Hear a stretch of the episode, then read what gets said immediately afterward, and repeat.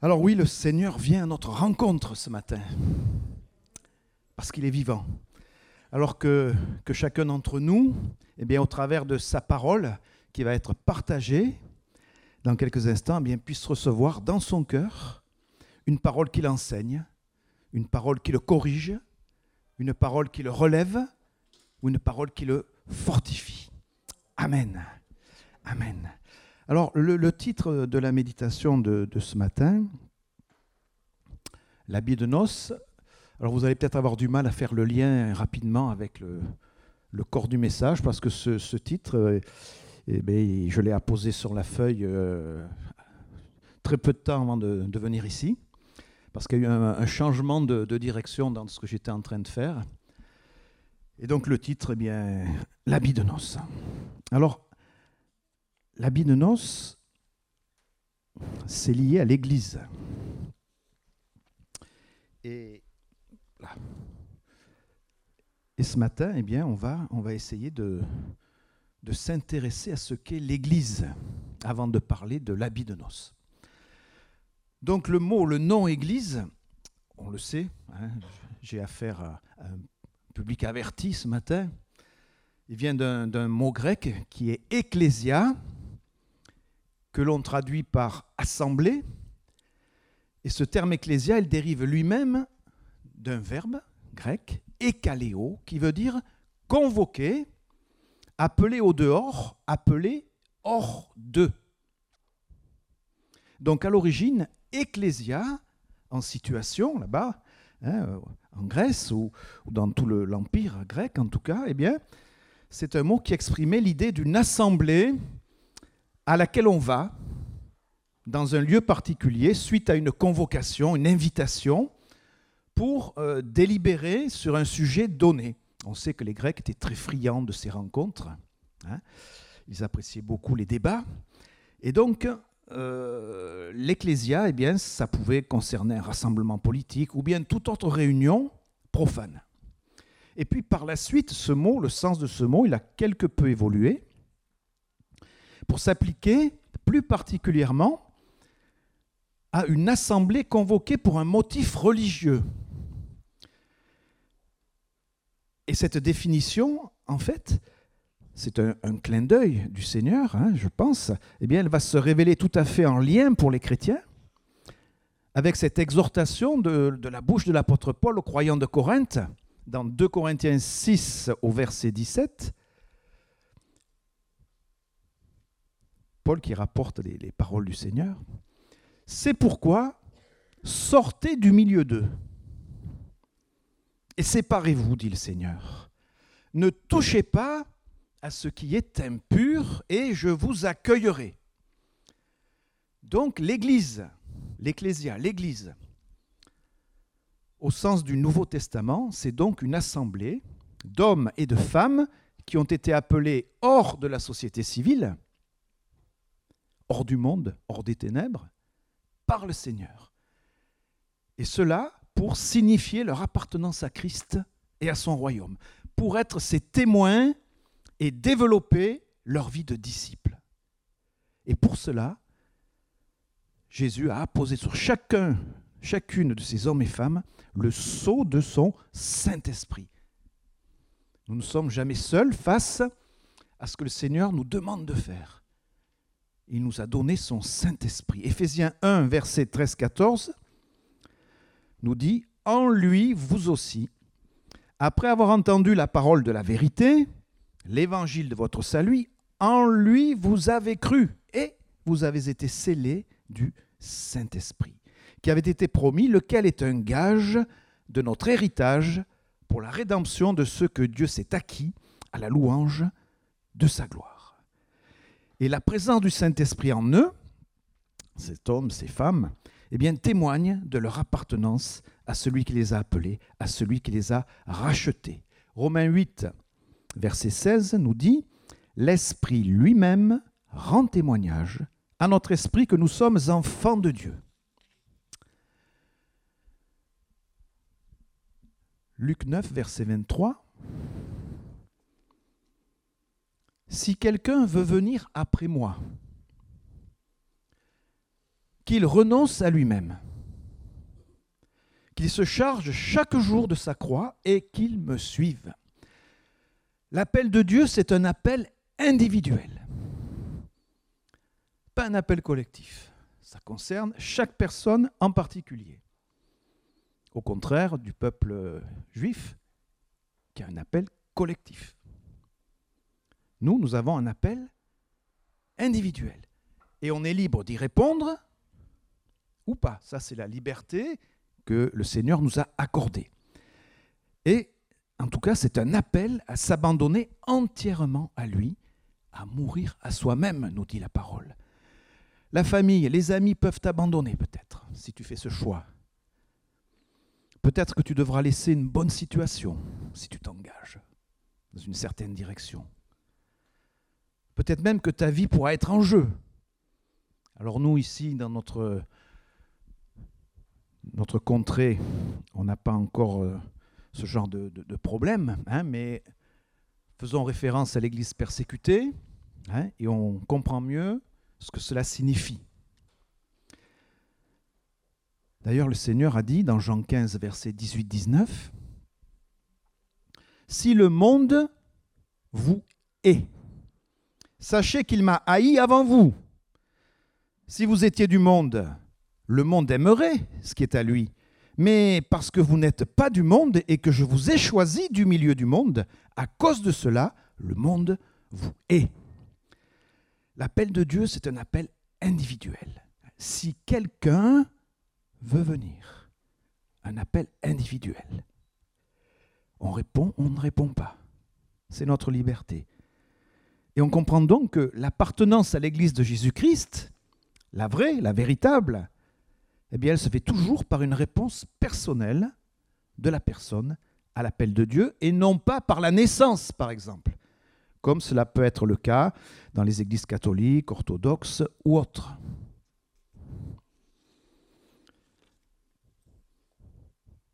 Jean 3, verset 3, c'est toujours Jésus qui, qui parle et qui dit En vérité, en vérité, je te le dis. Donc il s'adresse à, Nicodème, hein, qui lui posait la question euh, comment il fallait faire pour, être, euh, pour naître, hein, pour être sauvé. Je te le dis, si un homme ne naît de nouveau, il ne peut pas voir le royaume de Dieu. Amen. Une église, on comprend cela hein, de ce qu'on vient de lire, c'est donc une assemblée de personnes nées de nouveau. C'est-à-dire que la réception par la foi de la parole de Dieu, par l'homme pécheur, produit en lui, par la puissance du Saint-Esprit, une nouvelle nature au plan spirituel qui fait de lui un enfant de Dieu. Amen. 1 Pierre 1, verset 23, Vous avez été régénérés. C'est cela la nouvelle naissance. Non par une semence corruptible, mais par une semence incorruptible par la parole vivante et permanente de Dieu. Et la nouvelle naissance, dans la parole, on se rend compte qu'elle est toujours liée à la repentance. Acte 3, verset 19, nous dit, Repentez-vous donc et convertissez-vous, pour que vos péchés soient effacés, afin que des temps de rafraîchissement viennent de la part La repentance, c'est un mot qu'on emploie souvent dans nos milieux, mais on ne met pas forcément la bonne signification dessus. La repentance, c'est le jugement que nous portons sur nous-mêmes, sur notre état de péché, sous l'action du Saint-Esprit, et qui nous amène à confesser devant Dieu avec sincérité de cœur notre état de péché et à nous en détourner. Hein, une conversion, ça veut dire faire un demi-tour. Hein, donc à nous détourner. Et puis à reconnaître que Jésus, le Fils de Dieu, sans péché, eh bien, il s'est chargé à la croix de toutes nos iniquités pour recevoir à notre place la condamnation que nous méritions selon la justice de Dieu. Matthieu 16, verset 18. Et moi, Je te dis que tu es Pierre et que sur cette pierre je bâtirai mon église et que les portes du séjour des morts ne prévaudront point contre elle. Acte 2, verset 47. Et le Seigneur ajoutait chaque jour à l'église ceux qui étaient sauvés. Le Seigneur veut l'église pour lui. C'est lui qui l'édifie. C'est lui qui l'a bâti. Elle n'appartient ni à une dénomination,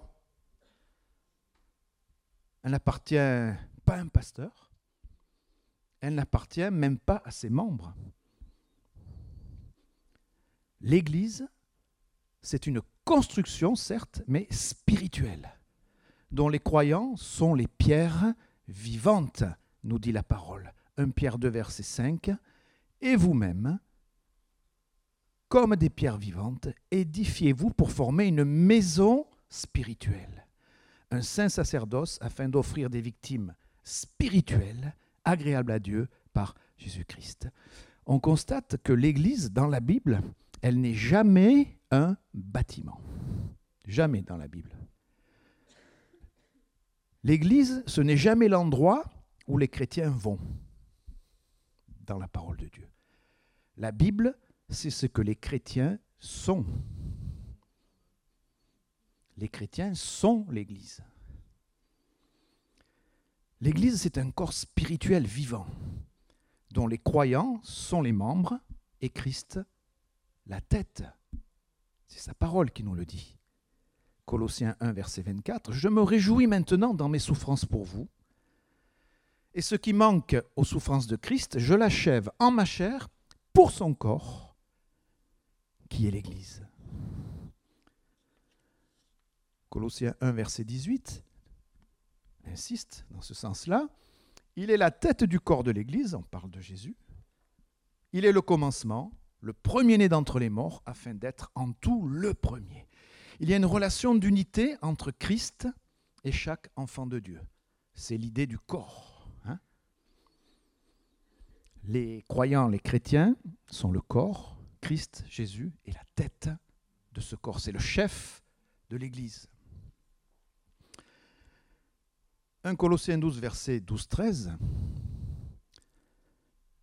Car comme le corps est un et a plusieurs membres, comme tous les membres du corps, malgré leur nombre, ne forment qu'un seul corps, ainsi en est-il de Christ. Nous avons tous en effet été baptisés dans un seul esprit pour former un seul corps, soit juif, soit grec, soit esclave, soit libre, et nous avons tous été abreuvés d'un seul esprit. Et par le fait de cela, par le fait de cette unité, eh bien, c'est le Saint-Esprit qui anime ce corps. Alors, comme on l'a déjà dit, Christ veut l'Église pour lui. C'est son objectif. Éphésiens 5, versets 26-27. Marie, aimez vos femmes comme Christ a aimé l'Église. Ah, c'est plus pareil, hein Et s'est livré lui-même pour elle, afin de la sanctifier par la parole, après l'avoir purifiée par le baptême d'eau, afin de faire paraître devant lui cette Église glorieuse, sans tache, ni ride, ni rien de semblable, mais sainte et irrépréhensible. Amen. Quelle glorieuse perspective. Alors, frères et sœurs, persévérons dans la foi en Jésus-Christ, notre Seigneur et Sauveur, parce que nous voulons atteindre cet objectif. Alors, à cet instant, je parle depuis un certain nombre de minutes, et peut-être qu'il y a un certain ronron qui s'installe, n'est-ce pas? Il fait chaud il fait chaud, on entend la parole. Hein. Et donc, euh, peut-être qu'il serait salutaire à cet instant de, s'interroger sur ce qu'il en est de notre appartenance individuelle à l'Église de Jésus-Christ. Tant qu'on parle d'une manière générale, c'est confortable. Ça ne nous engage pas beaucoup. Là, quelle est ta position, mon frère, ma soeur, quant à l'appartenance à l'Église de Jésus-Christ. Vous allez vous dire, mais qu'est-ce qu'il raconte, lui? Qu'est-ce qu'il veut dire hein? Qu'est-ce qu'il soupçonne? Est-ce qu'on peut penser que le fait d'avoir été présent ce matin pour le culte est un gage infaillible de spiritualité? Peut-être, mais sans garantie. Le Seigneur sait. Mais pour les autres, il y a une apparence, une image. Image qui peut être entretenue, construite. Parce qu'on peut être assis là ce matin, les uns les autres, sans que notre jardin secret eh bien, soit en accord avec la volonté de Dieu. On camoufle ça dans notre cœur. On ne le dit pas, on ne le montre pas. C'est l'apparence. Est-ce que le fait d'avoir pris la Sainte Seine ce matin, c'est un acte éminemment spirituel pour moi? J'ai entendu oui. Effectivement, la logique voudrait que oui. Mais rien n'est moins sûr. Il ne faut pas s'entretenir dans l'illusion. Peut-être que j'ai pris le pain et le vin ce matin comme un rituel, parce que ça se fait dans le culte. Il y a un moment donné où on sait que les musiciens laissent la place, et puis qu'il y a un lecteur qui vient, et puis qu'ensuite on distribue. On est habitué depuis des années. Hein alors peut-être que c'est devenu un rituel. On saisit plus le sens des espèces du pain, du vin. Ou alors tout simplement, j'ai pris le pain et le vin pour ne pas attirer l'attention sur moi, parce que si je reste assis, tout le monde va dire ah, Mais pourquoi il est assis Il n'a pas pris. Dans la tête, hein, on ne le dit pas à voix haute. Hein. C'est l'apparence. Est-ce que le fait d'avoir élevé la voix une ou plusieurs fois pendant la louange, fait de moi un grand spirituel? C'est possible, mais pas forcément. Rappelons-nous l'image du, pharisien qui priait dans la synagogue et qui priait euh, à voix haute. Hein. il était bien droit au milieu, il fallait que tout le monde le voie, et qui disait euh, euh, Seigneur, je te bénis de ne pas être comme cela.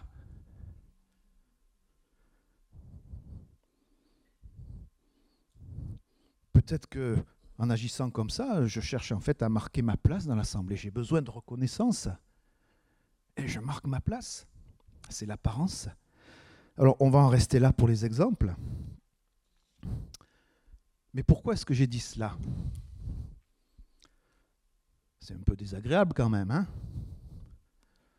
Alors, on va, on va regarder la parabole dite du festin des noces dans Matthieu 22. Alors, on ne va pas la lire en entier parce que ça serait un peu long, mais donc je vais résumer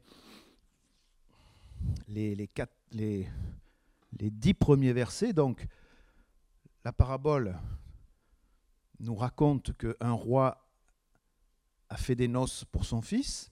Il envoie ses serviteurs euh, chercher les invités, hein, ceux qui ont été invités, mais ils ne veulent pas venir.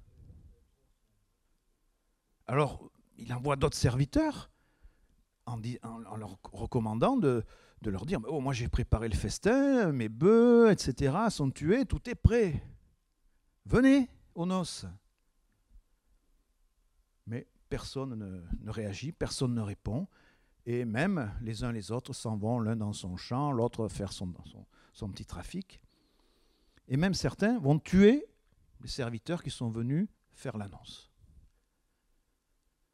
Alors le roi réagit, hein. Il envoie des troupes et il fait périr ses meurtriers. On nous dit il brûle même leur ville. C'est radical. Et puis il y a toujours les bœufs qui sont égorgés, euh, etc. Donc il dit à ses serviteurs, eh bien puisqu'ils n'ont pas venu venir, hein, eh bien appelez aux noces tous ceux que vous trouverez.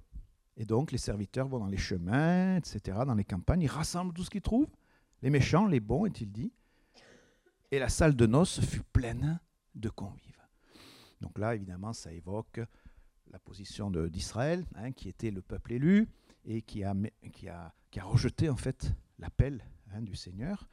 Et donc, euh, le Seigneur eh bien, s'est adressé aux païens hein, et a commencé à bâtir l'Église à partir de ce moment-là. Donc la salle de noces est pleine de convives. Maintenant on lit à partir du verset 11. Le roi entra pour voir ceux qui étaient à table. Et il aperçut là un homme qui n'avait pas revêtu un habit de noces. Oh, surprise, étonnement. Il lui dit, mon ami, alors il n'est pas agressif, hein, le roi, mon ami, il lui dit gentiment, peut-être tristement. Comment es-tu entré ici sans avoir un habit de noces? L'homme, il eut la bouche fermée.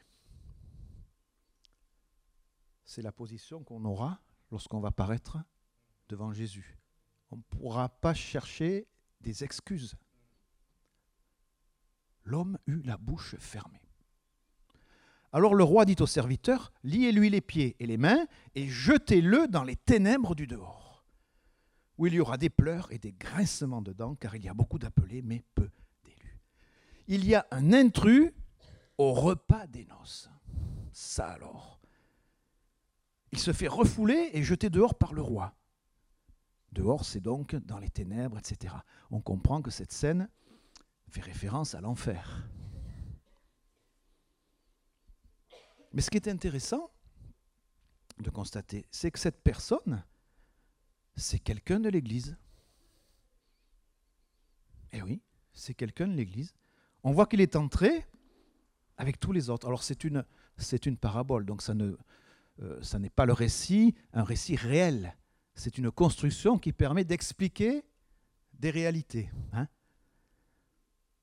Donc il est rentré avec tous les autres. Sa présence apparemment ne choque personne, bien qu'il n'ait pas le, même costume. Donc on peut penser qu'ils sont habitués, ils connaissent. Il a accepté l'invitation, il, était bien content, lui, le, repas des noces, la vie éternelle. C'est super, et il veut sa part. Mais il n'a pas respecté ce qui était écrit en bas du carton d'invitation. Habit de noces obligatoire, mince. C'était un repas à thème. Eh oui, il n'a pas bien lu. Et lui, il est rentré avec, son costume sur mesure de sa propre justice. Or, la parole de Dieu dit, dans Romains 13, verset 14,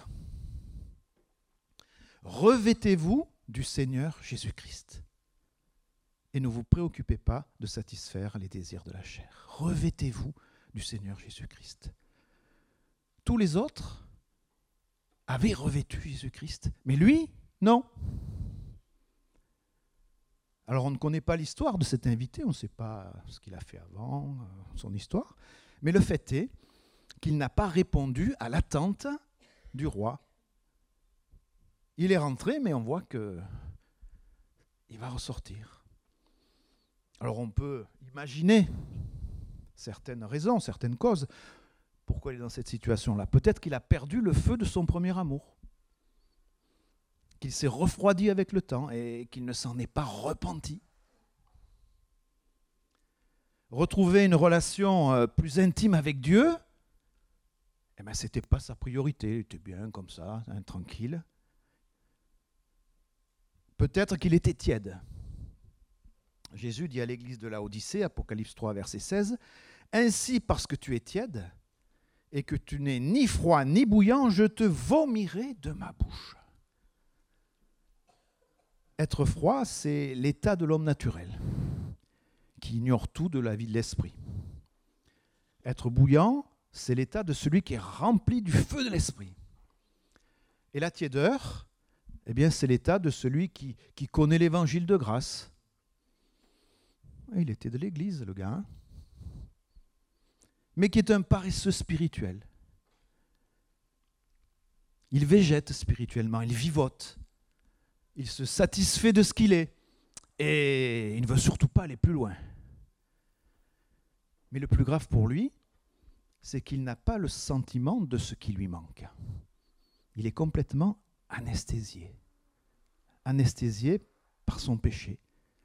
Le verset 17 d'Apocalypse 3 nous dit parce que tu dis, je suis riche, je me suis enrichi, et je n'ai besoin de rien. Et parce que tu ne sais pas que tu es malheureux, misérable, pauvre, aveugle et nu, je te conseille d'acheter de moi de l'or éprouvé par le feu, afin que tu deviennes riche, cette fois, pour de bon, spirituellement, et des vêtements blancs, ah, le costume de justice pour entrer dans la salle des noces, afin que tu sois vêtu et que la honte de ta nudité ne paraisse pas. Et n'oublions pas un collier pour oindre tes yeux afin que tu vois. Le froid, c'est dans la nature des choses pour un inconverti. L'inconverti, il assume son état, peut-être même qu'il le revendique. L'orgueil. Moi, j'ai besoin de personne, j'ai pas besoin de béquilles. Son état spirituel est ce qu'il est, mais le petit plus qui demeure, c'est qu'il a toujours la possibilité, à un moment ou à un autre, d'être touché par la conviction de péché et de se repentir et d'accepter Jésus comme Seigneur et Sauveur de sa vie.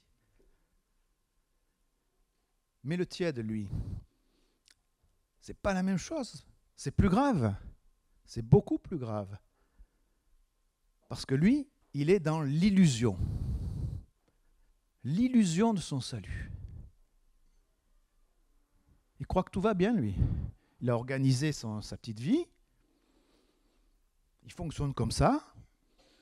Et si on ne lui dit pas que ça ne va pas, eh bien, il continue.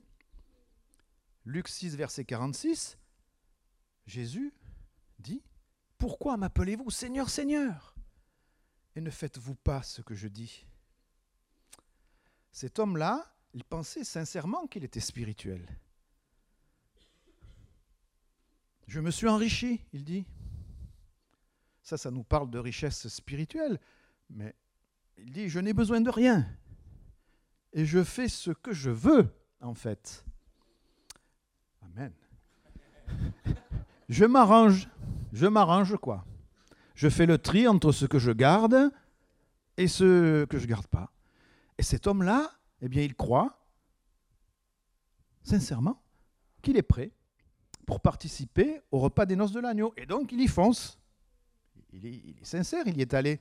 Il ne croyait pas qu'il allait se faire refouler. Hein Mais Apocalypse 3, verset 19 nous dit, moi je reprends et je châtie tout ce que j'aime. Et donc du zèle, et repens-toi.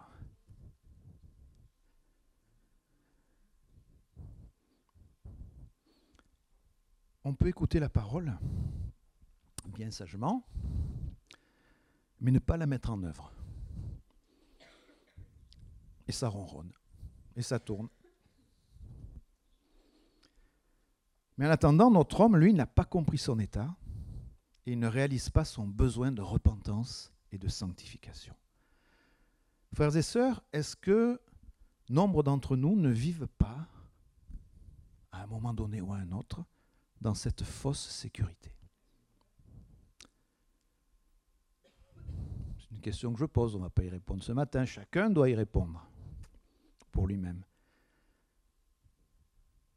Et donc du zèle et repens-toi. Apparemment, cet homme, lui, s'est pas repenti. Hein Ça ne l'intéressait pas. Un des critères de la spiritualité, c'est l'obéissance, frères et sœurs. Obéissance à la parole. Alors ce matin, eh bien, il nous faut réfléchir à cette parole qui nous est adressée, parce que on ne doute pas que le Seigneur parle ce matin. Ce qui a été dit n'a pas été dit au hasard. Parce que c'est trop important pour notre salut. C'est trop important pour notre vie éternelle.